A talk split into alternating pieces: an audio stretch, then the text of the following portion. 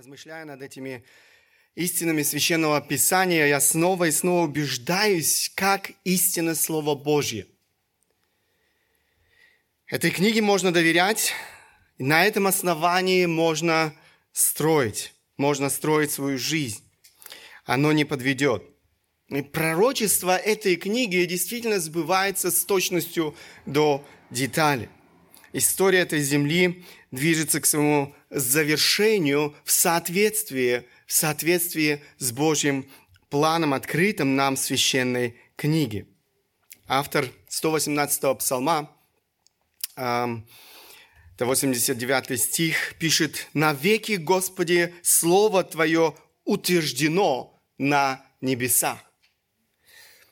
Это не планы, утвержденные где-то в Брюсселе, я не знаю, в Бундестаге, в Кремле, где бы то ни было.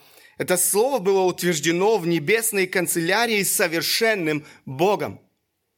Тем, кто обладает всей властью, это то, что неизменно никто и ничто не может помешать исполнению Божьих планов.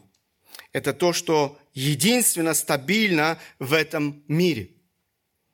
Особенно здесь, в Европе, в последнее время люди были так убеждены в стабильности своей жизни.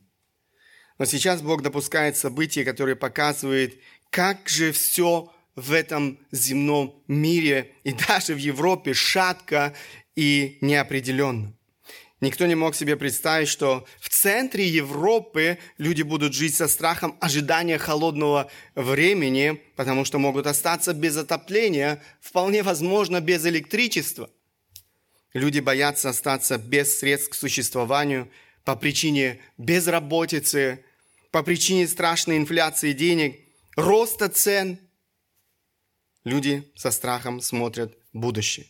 Этот мир напоминает сегодня лодку, которую бросает в разные стороны в бушующем океане – Согласно последней статистике, 12 миллионов немцев стали заложниками страха. То есть эти люди в той или иной степени борются со страхом в своей жизни, страдают от панических атак. Это только официальные цифры. Но реальная картина выглядит намного хуже. Я хочу ободрить каждого из нас строить свою жизнь на прочном, нерушимом основании Слова Божьего. Надежда на Бога не постыжает. Он никогда не подводил своих и не подведет. Очень коротко напомню то, о чем мы с вами говорили. Четыре вопроса учеников стали поводом для этой проповеди Христа, которую мы находим в 24 главе Евангелия от Матфея. В самом начале мы внимательно посмотрели на содержание этих вопросов, вопросы учеников, затем ответ Христа относительно будущего, ближайшего будущего, и ответ Христа относительно далекого будущего. И в ответе Христа прослеживается определенный э, порядок. Первым делом он отвечает на вопрос, что будет признаком кончины или же завершения конца века. Затем он отвечает на вопрос, что будет признаком его пришествия. Это то как раз, на чем мы остановились или о чем мы с вами говорим. Свой ответ на этот вопрос Иисус начинает с небольшого а, вступления, он говорит о том, что будет происходить незадолго до э, пришествия Иисуса и обращается к некоторым событиям великой скорби. События великой скорби. Давайте прочтем э, этот отрывок Евангелия от Матфея, 24 глава, с 9 по 13 стихи. Тогда будут предавать вас на мучение, убивать вас, и вы будете ненавидимы всеми народами за имя Мое. И тогда соблазнятся многие, и друг друга будут предавать, и возненавидят друг друга. И многие лжепророки восстанут и прельстят многих, и по причине умножения беззакония во многих охладеет любовь. Претерпевший же до конца спасется.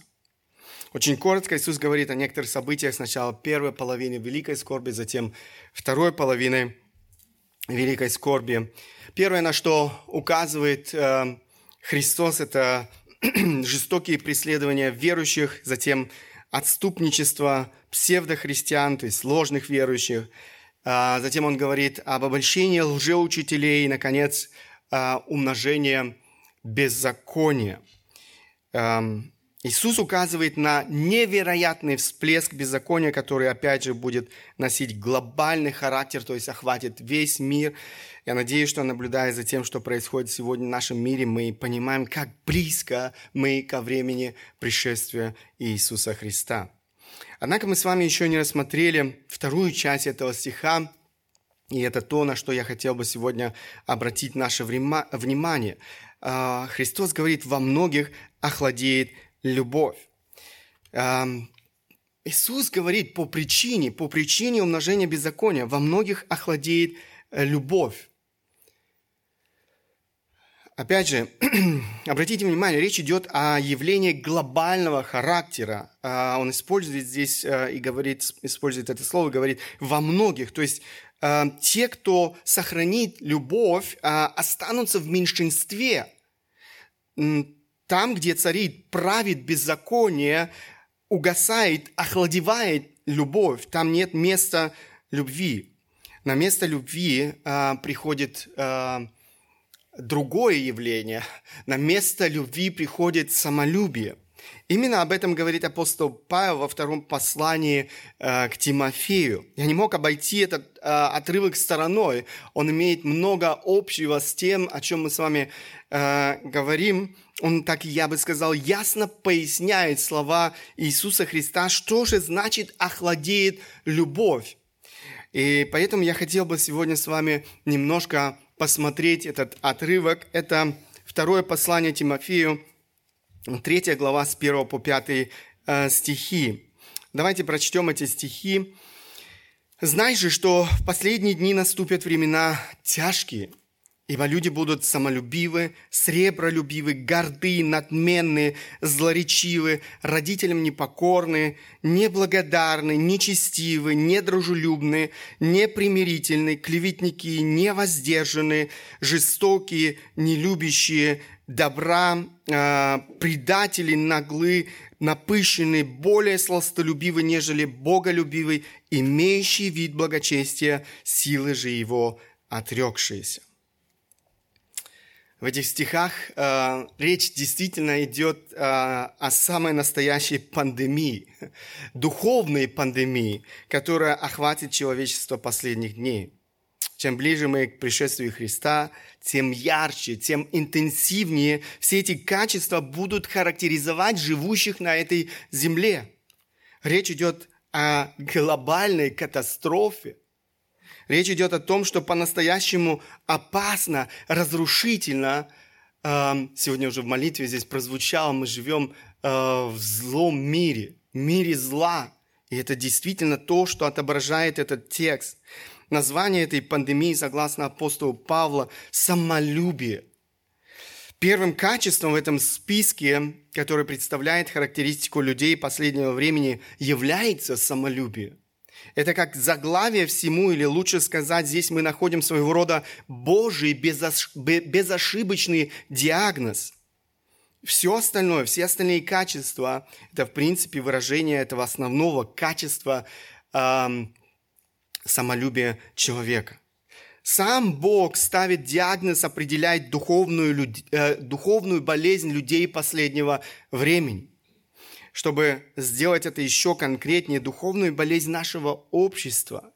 Поэтому мое желание сегодня для каждого из нас еще и испытать свою собственную жизнь. Насколько эта болезнь охватила меня? Какие симптомы этой болезни я нахожу у себя и затем искать исцеление от этой опасной разрушительной болезни у Христа.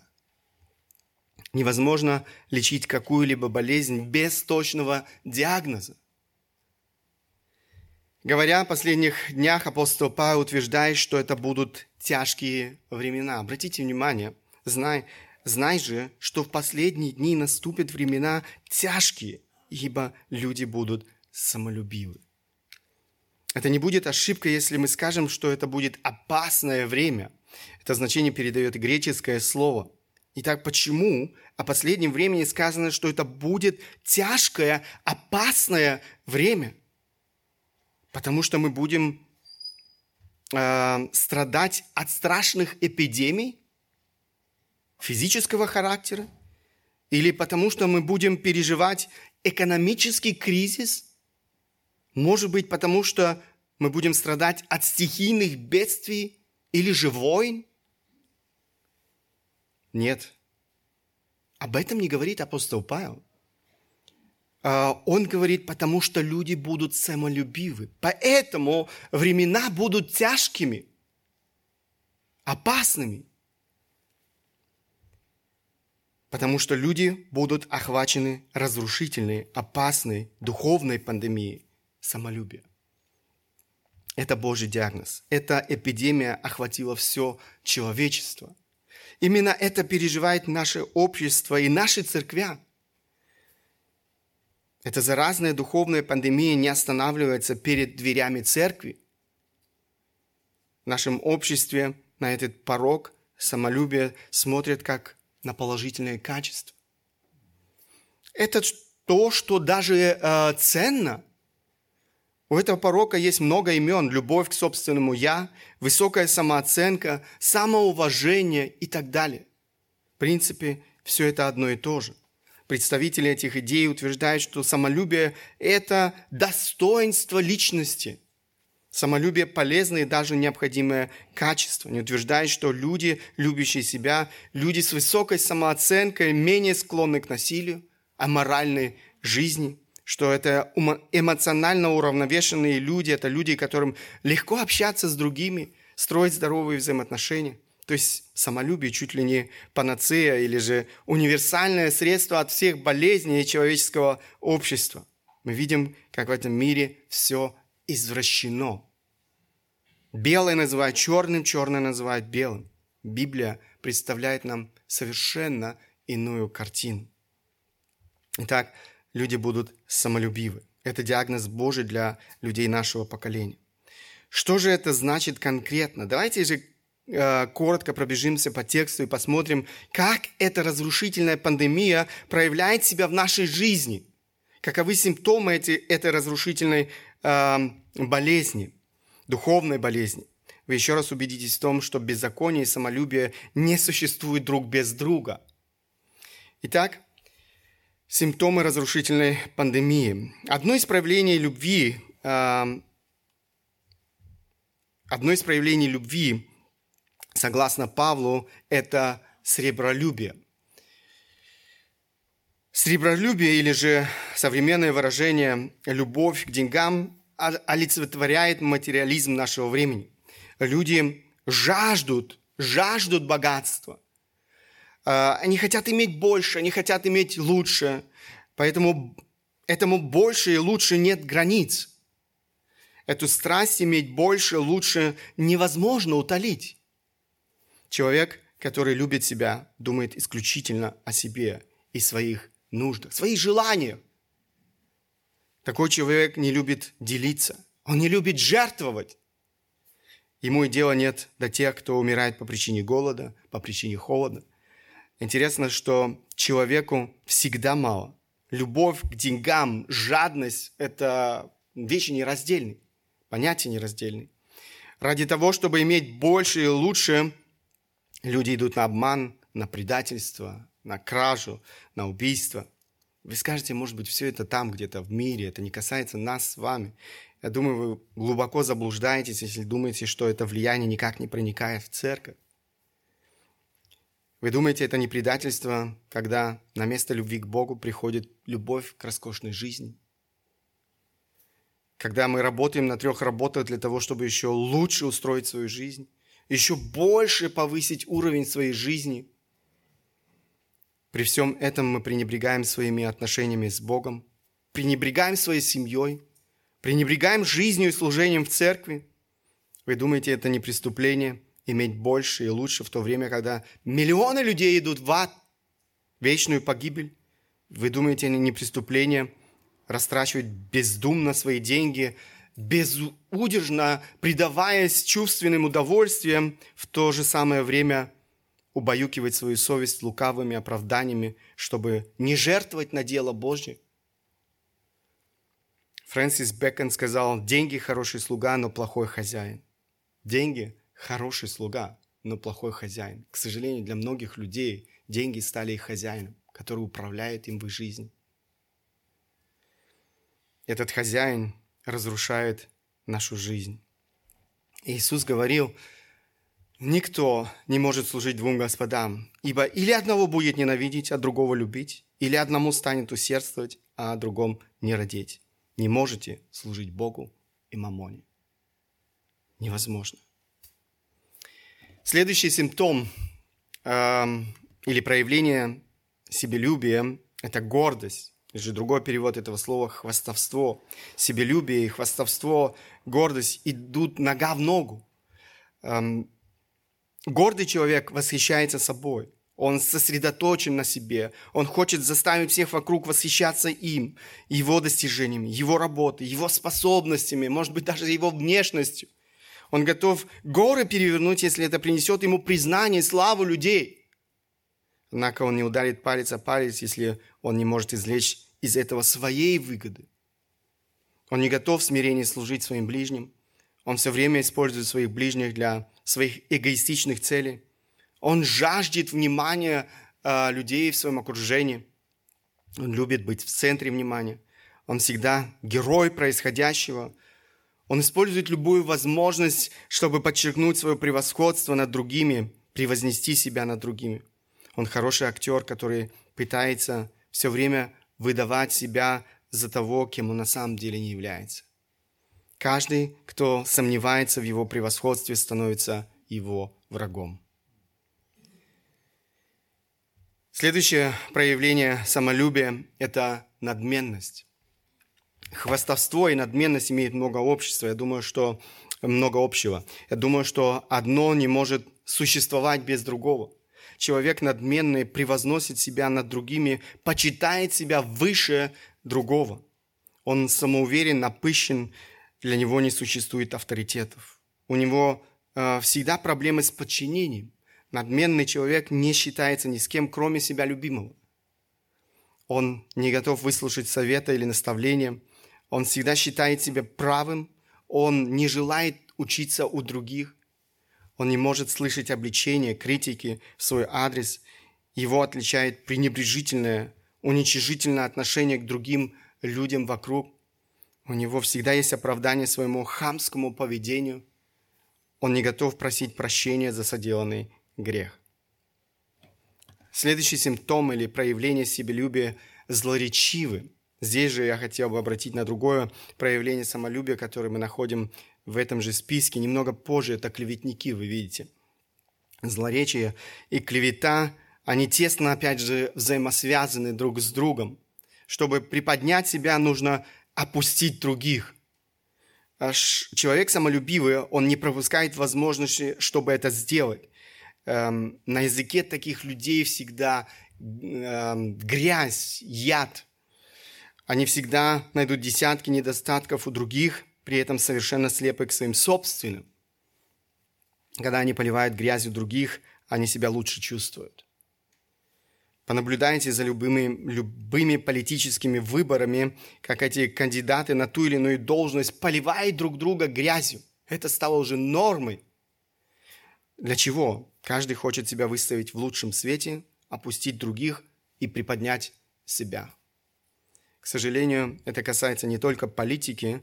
Я думаю, вы согласитесь со мной, если я скажу, что это касается любых взаимоотношений людей в этом обществе, дома, на работе, учебных заведений. К сожалению, к сожалению, даже в церкви. Следующее проявление самолюбия – это непокорность родителям. Казалось бы, что это качество делает вот в этом списке мерзких качеств людей последнего времени? Какое отношение непокорность детей э, родителям имеет к самолюбию? Непокорность родителям также невероятно мерзкий грех. Он имеет самое прямое отношение к самолюбию. Когда человек любит себя, его желание становится центром Вселенной. Он ненавидит каждого, кто мешает ему жить для своих желаний, для себя. Он не готов подчиниться кому-либо, кто требует от него жить вопреки своим эгоистичным желаниям. Это то, что мы сегодня видим часто в отношениях детей и родителей. Прямое бунтарство детей своим родителям – еще одно из бедствий современного общества и, к сожалению, церкви. Никогда эта проблема не стояла так остро, как в наши дни. Дети не хотят подчиниться своим родителям. Дети не проявляют уважения к своим родителям. Дети оскорбляют, унижают, поливают грязью своих родителей. Дети даже применяют насилие по отношению к своим родителям. Вербальное, то есть словесное, словами, но и физическое. Дети даже убивают своих родителей, и это больше не единичные случаи в нашем обществе. Человек, любящий себя, сам себе авторитет, поэтому он не желает подчиниться другому авторитету. Дети, самолюбие которых сегодня все время подогревается их окружением, друзья в школе, в клубах, э, через телевидение и другие средства массовой информации, они не хотят больше признавать не только авторитет родителей, но и какой-либо другой авторитет в этом обществе, и, конечно же, наивысший авторитет, авторитет самого Бога. Именно Бог требует послушания детей своим родителям. Эта заповедь столь цена для Бога, что она стала частью десяти заповедей, данных однажды Богом народу израильскому. Пятая из десяти заповедей гласит, «Почитай отца твою, мать твою, как повелел тебе Господь, Бог твой, чтобы продлились дни твои, и чтобы хорошо тебе было на, на той земле, которую Господь, Бог твой, дает тебе». В книге Левит Бог даже повелевает предать смерти того, кто будет злословить отца или мать. 20 эм, глава 8-9 стихи. «Соблюдайте постановления мои и исполняйте их, ибо я Господь, освящающий вас. Кто будет злословить отца своего или мать свою, тот-то будет предан смерти. Отца своего и мать свою он злословил, кровь его на нем». Однако э, смерть э, была наказанием не только за злословие. Посмотрите еще один отрывок книги Второзакония. «Если у кого будет сын буйный и непокорный, не повинующийся голосу отца своего и голосу матери своей, и они наказывали его, но он не слушал их, он не слушает их, то отец его и мать его пусть возьмут его и приведут его к старейшинам города своего и к воротам своего места пребывания и скажут старейшинам города своего, «Сей сын наш буин и непокорен, не слушает слов наших мод и пьяница». Тогда все жители города его пусть побьют его камнями до смерти. И так истреби зло из среды себя, и все израильтяне услышат и убоятся. Вы слышали, наверное, это э, предложение. Мера наказания зависит от тяжести совершен, совершенного преступления. В глазах Бога непокорность родителям является одним из тяжких, страшных грехов. На каком основании мы можем это утверждать? Потому что за этот грех была предусмотрена наивысшая мера наказания – смерть. Пятое заповедь о послушании детей родителям повторяется не раз в Новом Завете. Послание Ефесянам, 6 глава с 1 по 3 стихи. «Дети, повинуйтесь своим родителям в Господе, ибо сего требует справедливость. Почитай отца твоего и мать, это первая заповедь с обетованием, да будет тебе благо и будешь долголетен на земле». Апостол Павел, послание к Ефесянам, напоминает эту важную заповедь, ее важное обетование. Послушание необходимо этого, он говорит, этого требует справедливость. То есть это установленный Божий порядок. Бунт против родителей – это в первую очередь бунт против самого Бога. Еще незрелые, неопытные, импульсивные дети должны подчиниться власти родителей, тех, кто старше, тех, кто обладает определенным жизненным опытом, тех, кто уже обрел определенную жизненную мудрость. Это Божий замысел. В этом Божья мудрость. Послушание родителям – это первая заповедь, написана с обетованием.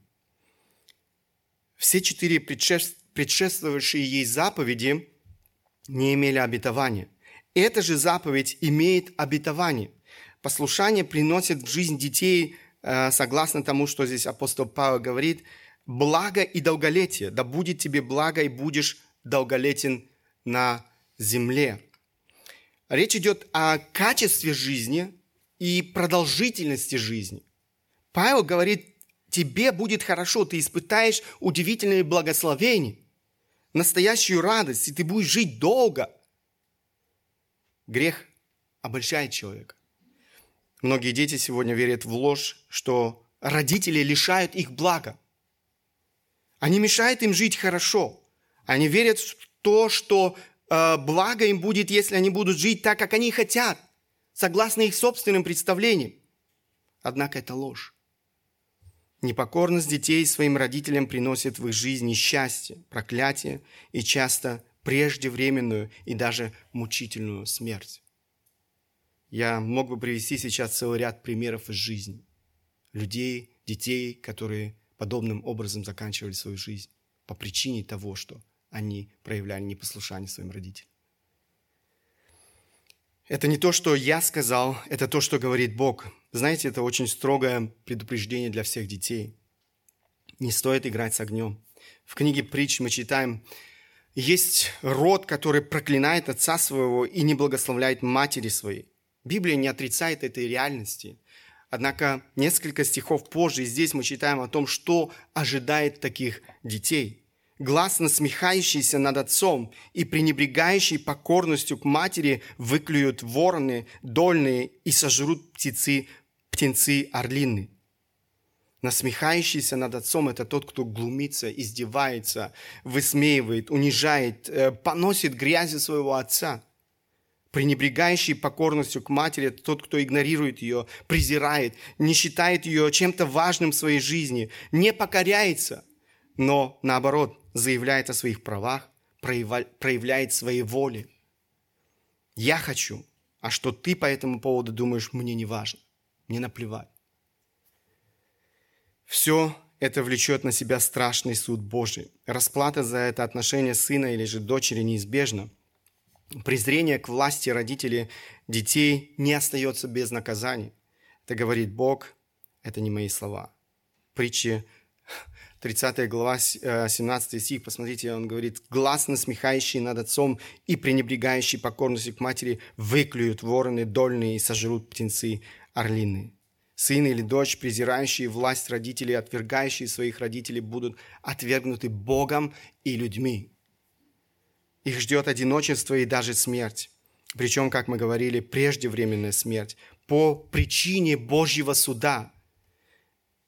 Это говорит Бог, который не разбрасывается словами. Еще раз, это одна из причин, почему сегодня многие дети уходят из этой жизни так рано. Это предупреждение, с одной стороны, к нам, родителям, наша ответственность воспитывать детей покорности, с другой стороны, это предупреждение к детям, подчинитесь власти своих родителей, не пренебрегайте их властью. Если вы пренебрегали их властью, поспешите привести ваши отношения с родителями в порядок. Поспешите, пока не поздно. Следующее проявление самолюбия – это неблагодарность. Человек, любящий себя, неблагодарен, потому что он принимает все э, как само собой разумеющееся. Он думает, что он все заслужил. Он имеет на это право. Как по отношению к Богу, так и по отношению к людям. Только что мы говорили об отношении детей к родителям, которые не только не ценят заботу родителей о них, но даже восстают против их авторитета.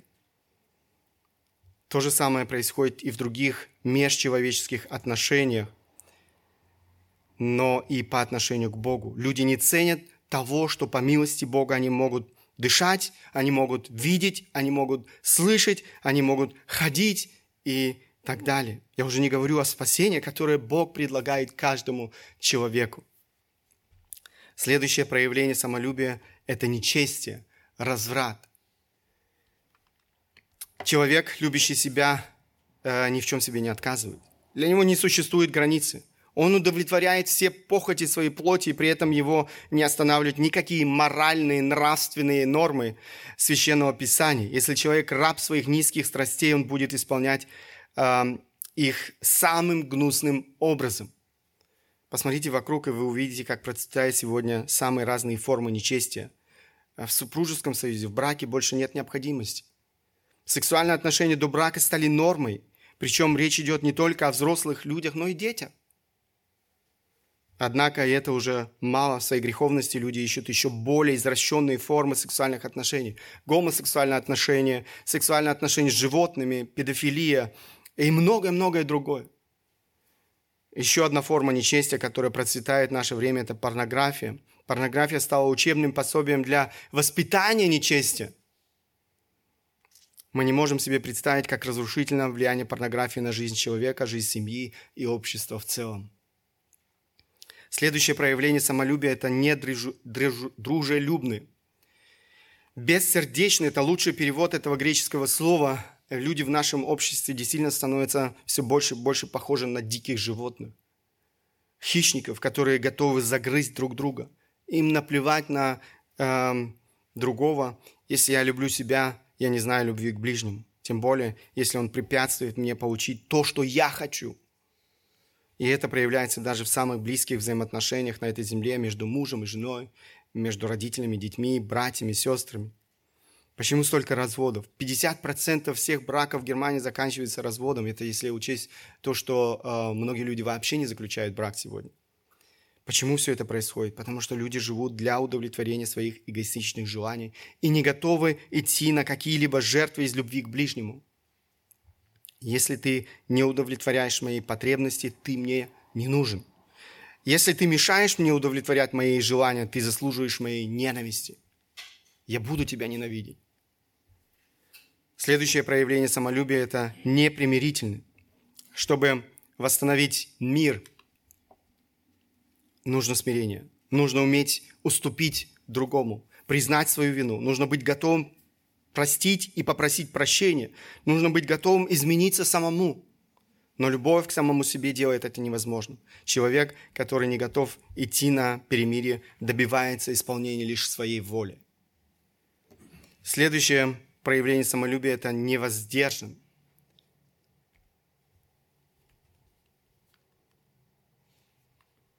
Или же можно сказать, не владеющий собой. Такой человек не контролирует себя без, э, можно сказать, без предохранителей. Э, им управляет чувство страсти и вожделения плоти. Он не знает стыда. Для него не существует никаких барьеров. Как машина, потерявшая управление, так и невоздержанный человек разрушает все попадающее на его пути, в том числе и свою собственную жизнь. Рядом с таким человеком опасно находиться. Люди избегают таких людей – это все равно, что быть рядом с вулканом, который в любой момент может взорваться и сблевать всю эту отвратительную массу из своей среды. Такой человек также обречен на одиночество. Никто не хочет находиться рядом с таким человеком. Это причина, кстати, почему люди так одиноки в нашем обществе. Следующее проявление самолюбия – жестокий. Человек, любящий себя, не останавливается ни перед чем для достижения своих эгоистичных целей, удовлетворения своих желаний. Даже если для этого нужно будет применить силу. Посмотрите, как изо дня в день растет преступность. Посмотрите, как жестокость э, э, прославляется сегодня в нашем современном мире, привлекает внимание людей. Сколько сегодня жестокости на телевидении, я уже не говорю в интернете, что там можно увидеть. Мы об этом уже говорили, я сейчас не буду повторяться. Следующее проявление самолюбия – нелюбящий добра.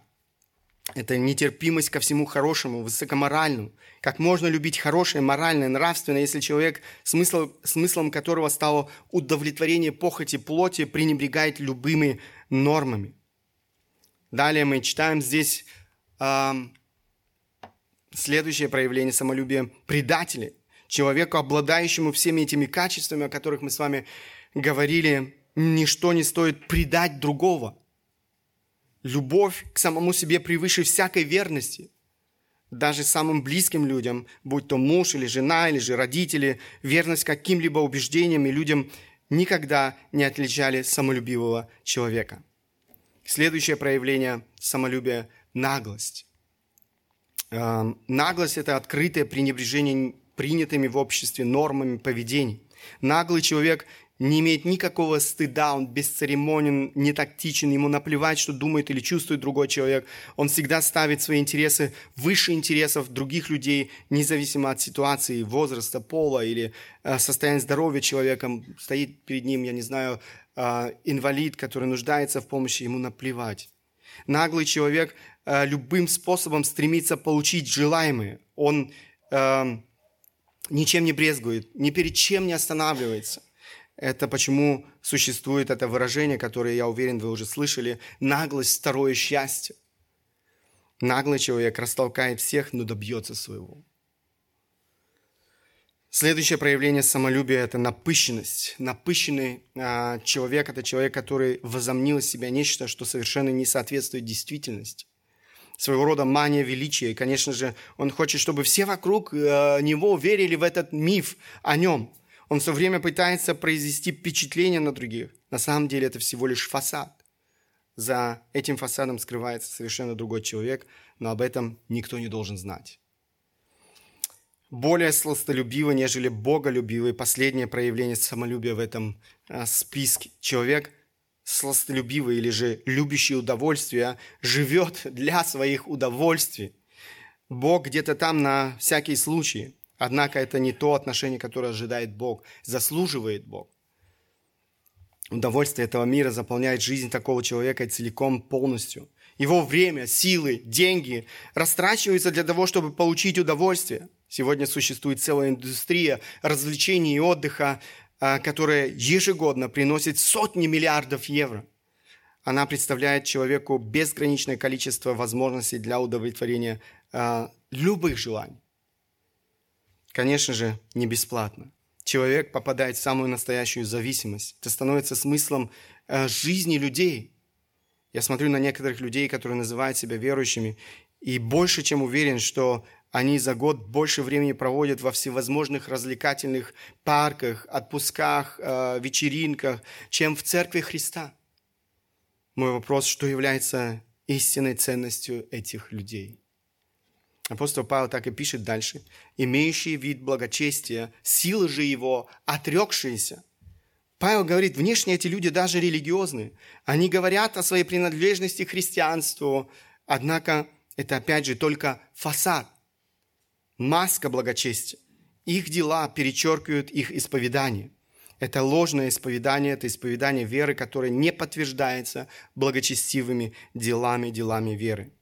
Друзья, это очень важное предупреждение для каждого из нас. Мы подошли к концу нашей проповеди. Это серия посвящена событиям, как я уже сказал, последнего времени, событиям вокруг второго пришествия Иисуса Христа. Мы говорим с вами об этих отличительных, особ... отличительных особенностях последнего времени.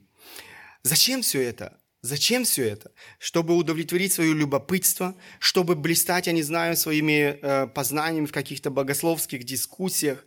Нет, друзья. Чтобы быть готовым к встрече со Христом. Чтобы быть готовым к встрече со Христом. Помните слова Христа в этой же главе «Потому и вы будьте готовы». Потому и вы будьте готовы. Это то, что по-настоящему важно. Если мы не готовы к встрече со Христом, нас ожидает ужасная трагедия.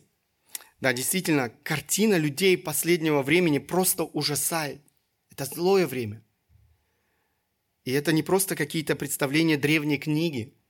Эта древняя книга с точностью до деталей отображает положение вещей в нашем обществе – в нашей жизни, представьте себе, это было написано много э, сотен лет тому назад. Но это актуально сегодня для нас. Кроме того, это те люди, которые окружают нас. Это те люди, с которыми мы соприкасаемся ежедневно, на работе, по соседству, даже в своей собственной семье. Этот мир стал по-настоящему невероятно опасным местом. Однако это не только проблема людей в нашем окружении. Я хотел бы, чтобы каждый из нас заглянул в свое собственное сердце, испытал свою жизнь. Вполне возможно, что это твоя проблема. Я уверен, Бог говорил сегодня к сердцу каждого из нас. Если в твоем сердце нет любви к Богу, Иисусу Христу, если твое сердце не поглощено Христом, тогда эта страшная пандемия, о которой мы с вами говорили, разрушает твою жизнь. Тогда ты идешь прямой дорогой в ад. Тебя ожидают вечные муки ада. Это то, о чем говорит Библия. Против этой болезни, однако, есть одно. Одно единственное средство, благодаря которому ты можешь обрести исцеление. Оно действительно действенно.